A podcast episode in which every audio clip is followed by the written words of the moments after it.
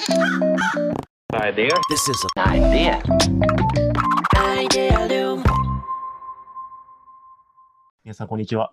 皆さん、こんにちは。安西です。みなべです。はい。というわけで、はいアイデアリウムキャスト、やっていきましょ今日もやりましょうね。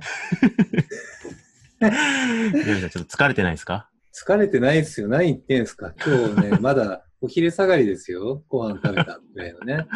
カレンダーをね、見ると、南さん、うん午前中、すごい凄まじく会議がいっぱいやってましたけど。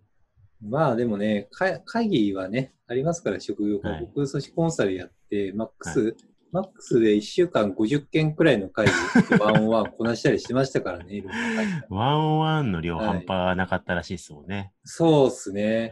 ワンオンワンでひたすら、なんか、すごいこうメンバーの細かい相談に乗ったと思ったら、その次のワンオンワンで経営層の枕の相談に乗ったりとか、なんか脳みそがショートしそうな感じでしたね。いやー、すごい。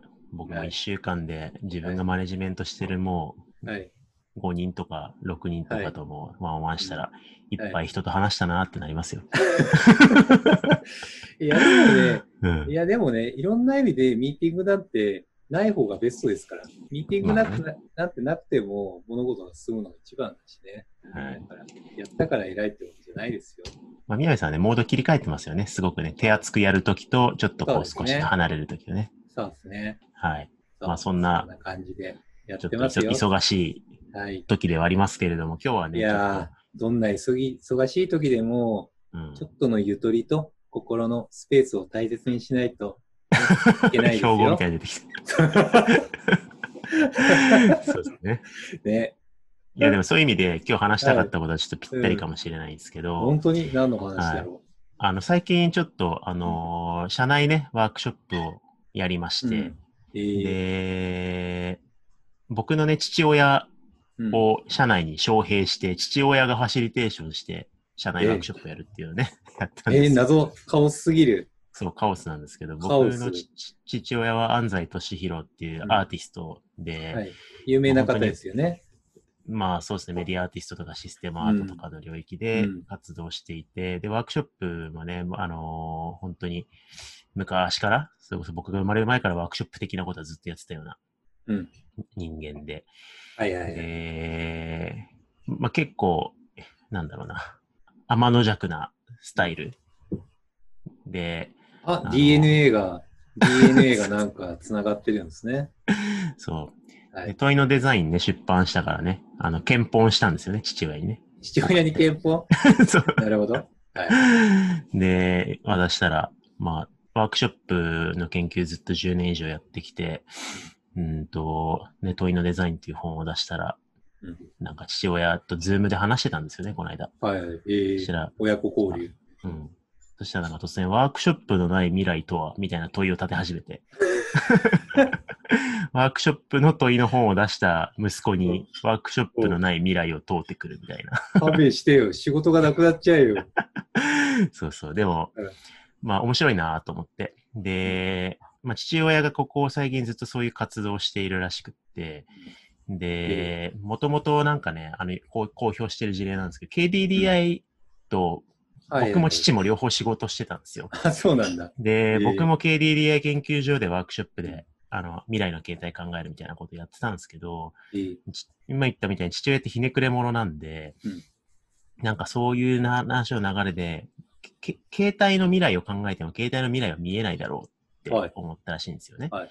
それこそ、まあ当時携帯と呼ばれてたものって今も、うん。あの、ガラケーと呼ばれ、で、今はスマホとなれ、携帯電話って呼ばれるものって今消滅しかけてるじゃないですか。そうね。だから、携帯の未来を考えても携帯の未来は分かんなくて、むしろうん。携帯のない未来を考えはないいと、未来の携帯って考えられないんだよなっていうことをああ、なるほどね。で、はい。で、そういうのをいろんな美大とかいろんなところで取り組みをずっとやってきていて、で、それを最近、食メソッドっていう名前に名付けたらしいんですよね。食メえ、ソッド。食？食メ、食メソッド？日食、月食とかの食ですね。あ、そういうこと？はい、はい。食食？食のベルセルクしかわからない。食メソッドでな。はいなんで食メソッドっていうかっていうと、日食ってあるじゃないですか。はい。で、太陽って、まあ、眩しいから、太陽そのものって、すごくはっきりと認識することって難しいじゃないですか。はい。だけど日食でこう太陽が隠れた時だけ太陽ってこういういうことをしてくれてたんだなとか、こういう形だったんだなとかって太陽の輪郭がある意味はっきり見えてきますよね。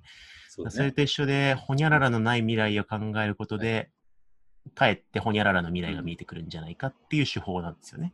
はいはいはいはい。で、それ面白いなと思って、ちょっとそれ社内でやってよって言って、はい耳くり、あの、どんぐりのメンバーも入れて耳ぐりで、えっと、ワークショップのない未来をみんなでお酒飲みながら考えるワークショップやったんですよ。はい。で、結構面白くて。で、うんやり方があって、うん。ワークショップのない未来を考えるパターンってまあ3つあるっていうふうにね、父は言うんですよね。で、えー一つ、一つは、ワークショップが未来において、ワークショップとは呼べない何かに変化しちゃうパターン。まあ、携帯電話とかもそうですよ、ね。ああ、なるほどね。はいはいはい。で、ちょっと、ほ皆さんには見えないけど、みなべさんに画面共有しようかな。ありがと当時のスラックを。うんで、ワークショップがワークショップとは呼べない何かに変化するパターンの他に、ワはいークシはいはいはいョップの代替する新しい概念が現れるっていうパターンですう。ね。なるほどね。別のものでワークショップで生み出してた何かを代替しちゃうってことですね。うん。で、あとは人類自身が進化してワークショップを必要としない人類に変化するっていうパターン。おうなるほど。みたいな、こういう思考パターンを使って、はいワークショップがない未来ってどういう未来だろうって考えたんですよね。うんうんで結構ね、これ面白くて。うんで、割とみんな、なんだろう、いい意外にワークショップのない未来みんな一瞬受け入れて、はいまあなくなってもいいよねみたいな みんな言い出して、受けんだけど。結構ワークショップの会社なのに、うん。そうで受け入れつつ、みんな職失っちゃうよ。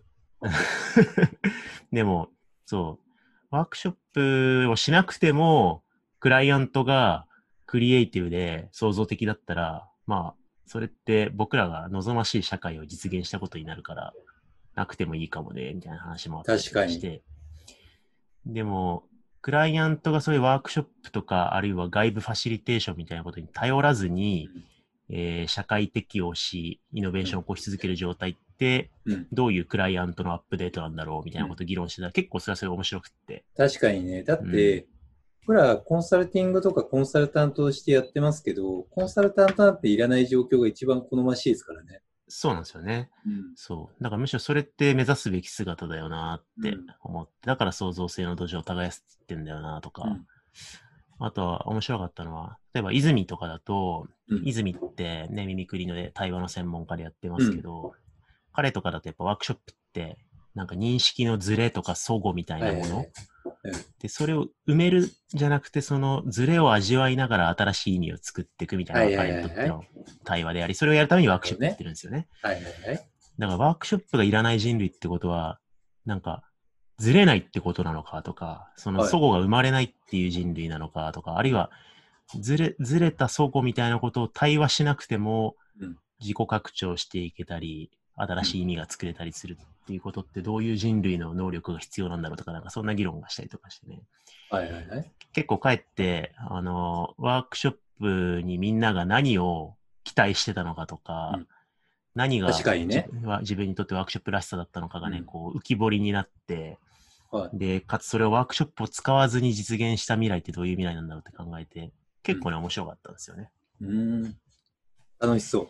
そう。で、結構、あの、どんぐりちょうどその日、あの、どんぐり月次会と被ってたから、何人か流れ込んできてくれた感じなんですけど、うん。あの、どんぐりメンバーもね、対話に賛成して、僕の父と激論を交わしたりとかしながらで、あ、本当に？うん。はい、やってましたけど、結構でもみんなワークショップじゃなくて、アートのない未来を考えてみみたいなとかね、うん。それこそデザインのない未来でやってもいいかもしれないかもしれないし、うん。まあ、ある意味組織のない未来とか、オフィスのない未来とか、なんかそういう今のうんフレームを使って、今所有のになってるものがない未来をちょっとあえて考えてみるっていうのは、うん。なかなか面白いなと思って、ちょっと僕らもね続けていきたいし、ちょっとこれ B2B のプロジェクトでなんかどっかで使いたいなと思ってるんですけどね、イノベーションプロジェクトとかね。そうですね。実際のなんか問いとして、自分たちの商材、なんかこう、事業とか商材とか扱ってると、どうしても、なんか目の前の KPI だったりとか、お客さんに売れるにはどうすればいいかみたいな、もう、それがあることありきの議論になっちゃったりして、なんかフレームから抜け出せないことがあるから、なんかそこから脱却する問いとして、なんかめちゃくちゃ楽しそうだなって思いましたね。うん。そう。なんで、なんか、僕らも、さっきのなんだろう、心のゆとり、余白じゃないけど、うんなんか忙しい日々の中で久々にちょっとなんか揺さぶられたなーって思って、本当に、ちょっと定期的に、うん、じゃあ、父定期的に。ちょっと、うん、定期的に僕らもちょっと考えていきたいですね。そうっすね。アイディアリウムのない未来とかね。で、力尽きて終わったパターンじ そうですね。単に力尽きただけ。あの、これでももうちょっと、ちょっと疲れたから今週は休憩しようとか今週は休憩ですってやって自然消滅するやつだよね。そうそうそう。頻度をちょっとずつ減らしてってまあでもまあ、なくせばいいか、つってね。そう。はい。よくあるやつだよね。いや、ダメだよ。これね、もう決めてるから。初期目標100回だったけど、はい。1000回にしようかって話したじゃん。でもその後思ったんですけど、う。もうん死ぬまでやろうよ。アイディアリウム。もうおじいちゃんになって、どっちかが要介護になったら、なんか元気な方が家まで行って収録しよう。まあ、それでもやるんだ。そうそうそうそ要う。介護でもやるのね。そうそうそうそうなるほど。そう。じゃあ、仮でそういうことにしておきましょう。そうしよう。アイディアリウムのない未来じゃあ、あれじゃん。死んだ、死じゃん。そうっすね。どっちかが死んだ時ですね。そうっす。はい、生き残った方がもしかしたら一人でやり続けるかアイもしれない。デアリウム成功継続の秘訣は健康ですね。そうですね。健康第一でいきましょう。長生きしましょう。ねはい、健康を取り直していこ 長生きしましょうという結論が出たところで、じゃあ、今回これにしていきましょうか。う。はい。はい、そんな感じで。はありがとうございました。ありがとうございました。idea. This is an idea. Idea Loom.